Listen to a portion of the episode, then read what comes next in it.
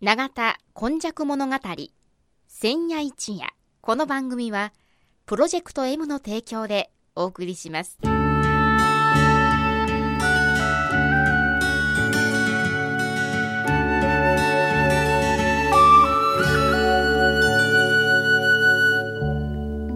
神戸は港があることで多様性のある町となりました。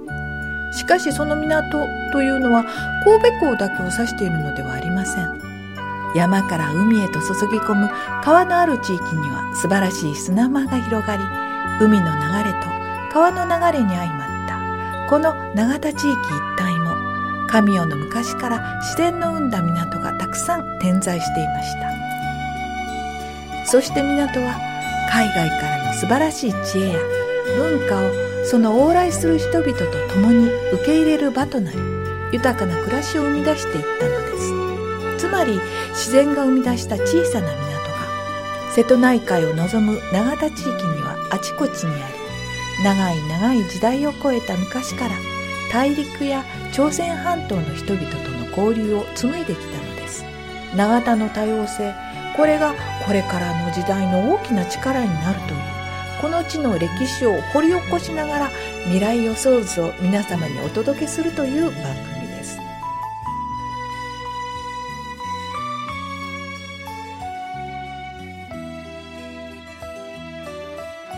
本日の永田今昔物語の時間がやってまいりました。司会進行はいつものように FMYY のキムチ焼きそして今回は、えーなんと46夜までやってまいりましたが。41です。あ、41、失礼しました。ここ編集します。はい。41夜までやってまいりましたけれども、えーこの方のお話です。長田に住んで70年、和田寛治と申します。よろしくお願いします。よろしくお願いします。もう41夜になりまして、はい本日はどんなお話でしょうか？あのね、西神戸の産業化の始まりと、うんうん。いよいよね、産業化というのは、永田今昔物語、江戸時代とか、あの農業とかええ漁業が盛んで、やっとまあ、あの、明治初期になって野菜売りなども。現れましたよというおええ話しましたけどね、いよいよ産業の歴史の話にわだかん部分を入っていきたいなと。はい。折しもね、はい今年は1868年の兵庫開港、まあ、実際は神戸が開港するんですから、ね、150年でね。そのあたりからあの、まあ、西神戸だけスポットライト当ててるんですけども産業化が始まるんですね。産業ってどういうものをイメージしたらよろしいでしょうか？あのね、やっぱり鉄とはい。かを使うとか、繊維があの増えてくるとか、イギリスの産業革命のあのなるほど。余波がはいやっと日本列島にもやってくるというような捉え方で、ということは、第一次産業とかそういうことではなくって、はい。まあ、あの、新しい、新しい。科学的な。そうですね。だからこのお話のずっと行き末は、まあ、富国産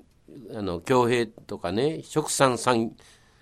産業言うんですか？いうような、まあ、富国強兵の方もあの言ってしまうんですけども、まあ、産業のお話をまずやるんですけども、あの早くはねやっぱり兵庫区の今東出町とか、あの辺りに川崎造船所がはいはい。ありますけども、ええまず船はね最近はもうなかなか作りにくくなってきたんだけど、それが1881年ぐらいに川崎ができるんですよね。あそんな昔からですか。であの三菱造船所はちょっとあの神戸の進出は遅れるんですけどね1905年あの我々のあの西神戸にとっては一番大きな出来事は1894年の金棒という金ヶ内紡績という会社がね、ええあの兵庫駅のちょっと今はまあ言うたらノエビダノエビアスタジアムってはいはい、あ大きなりますね、ありますね。あの地をね、ええ産業の地としては非常にええというふうに選んでくれるんですね。で、そこまではさっき言ってましたように農業、やっと野菜を売ってたとか、駒ヶ林あたりではあの魚を取っはいて副業にしてたとええいうようなところもあるんですけど、いよいよプライベートなうん。会社が出てくると、例えば三菱とか川崎がちょっとおお上の意向がかかったり、払い下げみたいなのがあったんですけども自らの私の人の選択で金棒の土地が選ばれるという。起業っていう感じですそうですね。起こす業。起こす。でまああの金棒の話はねまたそういうことになるんで後から詳しく話するんですけどもね、そういうことで何が起こったかって言ったら私まあグレーターマノとか東尻池村という、はいはいはい。言うてますけどね。まあ東尻池村も兵庫区の今の野エビ川スタジアムとか、あの三石神社とか和田岬の近くまであった区域なんですけどね、せいぜい1711年に人口が、村民が685人この広いところにはい。パラ685ーみたいな感じ。人パラッと積んで、まあ一生懸命畑を耕してましたと。で、金棒が選んだ土地も玉ねぎを植えてましたということですけども、産業化が1894年以降、あるいはまあ川崎で働く人も含めてね、なんとね、あの東尻池の人口が5万人にえちょっと待って。5万人。685人しかおらんかったのに、働く人が増えてきて、5万人ぐらいに、万になったんですか？なるなるんですね。はあ。だから、一大膨れ上がり。そうです。100倍近いですよ。で、だからね、はい。流入してきたと。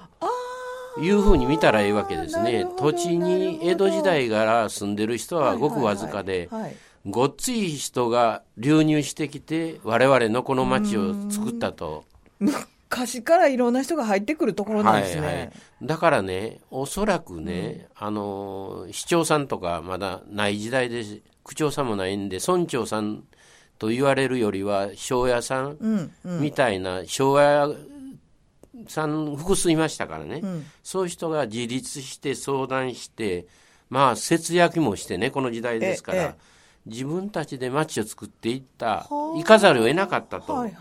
いうことで多文化の背景もうんこれ、ここにあるんですね。まあ、文化っていうのは海外もありますがあの土地柄ねその当時はそれぞれの地域でそうですね。四国、まあ、近く淡路はい島はい。あたりからね、えあの来られるし、あの石川県、お風呂屋さんはなぜか石川県の方が多いとかね、聞きますし、はい奄美とかね、はい。徳之島の人もたくさんやってきてるとか、それからこの辺に起こったことは、まあ、1910年に日韓併合ということで、韓国を我が国の我が領土やと。先ほどの富国強兵ですね、はい、それで次の年には台湾の政党ができるようにね、まあはい。台湾が領土になったのは1895年、せ1894年の金棒の選択の後の1年後なんですね。そのあたりから結局、いやおうなしに来られた、日本列島に来られた方もおられるということでね、何が起こったかって言ったら、土地がいるんで、池を埋め立てるとか、あその当時は池が容器あったの池が、ため池農業やったからね。で、みんなもうちょっと土地が売れるもんだから、はい。工業用地にした方がええわ言うて、どんどんどんどん埋めていくんですね。だから、ひ私今、間の土地株式会社という会社の、まあ40人ぐらい株主うん。おるんですけども、そこ面倒を見させていただいてるんです。それは何があったか言ったら、ええ。1929年、ちょっと遅れてからですけどね、熟々の土地が あったのを、40人の村民はい。がお金出して工業用地に2000坪ぐらい作るんですよ。あじゃあこう埋め立て埋め立て。かさ上げ、はいい、ろいろなことですね、はい。やるんですね、はい。それでね、その土地をね、まあ近代的やな思うんやけども、40名の人に株券として、株式会社として配るんですこのよ時。代にそんなんあったんですね、ほんでね、珍しいんですが、まだね、もう90年近くなるんですけどね、ええ。その会社が続いてると、はで株主もね、変動がなくって、あ。はその時のあの土地を改良した人の子孫がね、あはあはあ。まあ、あの神戸とか長田に住んでる人ばっかりじゃないんで、東京に行ってしまった人とか、京都の方とか、おられるんですけどね、芦屋の人とか、おられるんですけど、まだ続いてると、ため池を、ため池じゃない、あの、熟々の土地を 2000坪の工業用地にして、はい。あの、ゴム産業なんか今ええ入っていただいてるけどええええ、ねそれと、我々のこの放送局の近くに、あの、双子池、あありますね。公園があるでしょ、はい。あの三角公園って言うたり、ええええそれもね1898年はい。にね埋め立てしとんですよ。ここもね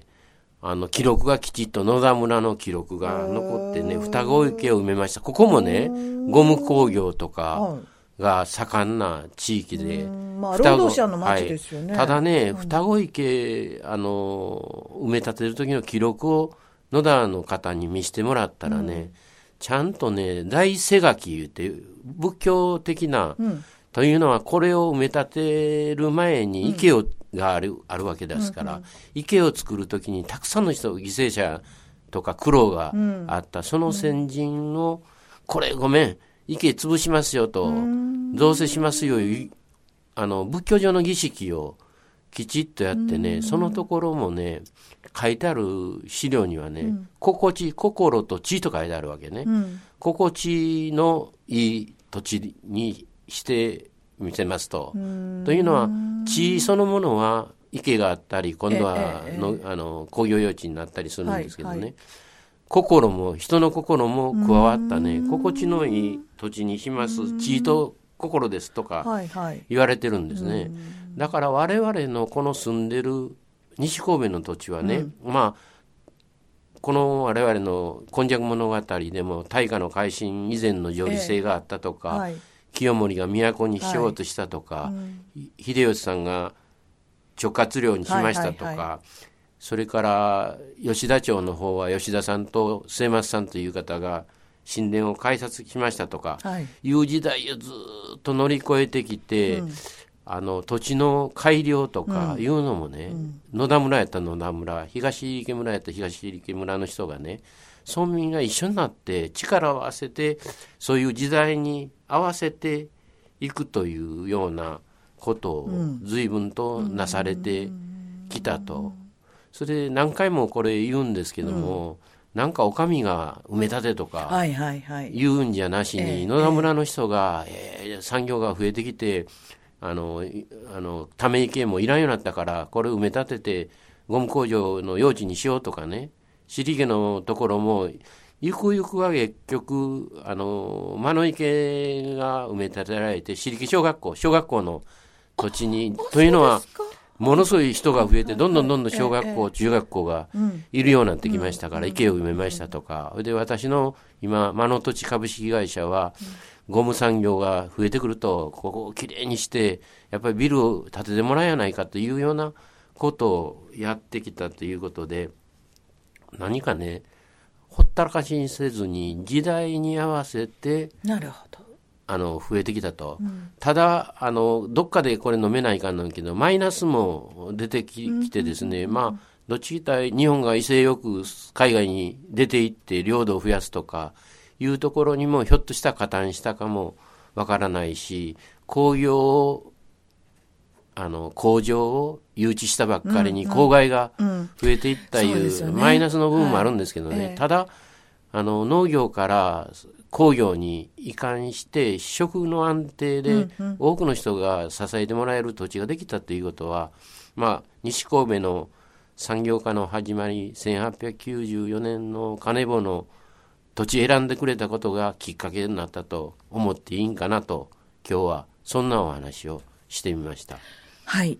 えーその100年後の1994年の、えー12月にはい。この大黒公園、はい。えー地域の人たちが集まるところができて、はい。その、えーまあ、2週間後にはい、震災が来た、でしたか。ということを考えると、はいえーみんながいろいろ地域のことを考える、だけど和田さんが言われたように、マイナスっていうのは、はい。こう自然から教えられるところそうもですね。ちょっと立ち止まれっていそうところもあるかもしれないはないというさまざまなことを思う今日のお話でした、はい。えーお話しいただきましたのはこの方です。長田に住んで70年和田勘でした。来週もまたお聞きくださいませ。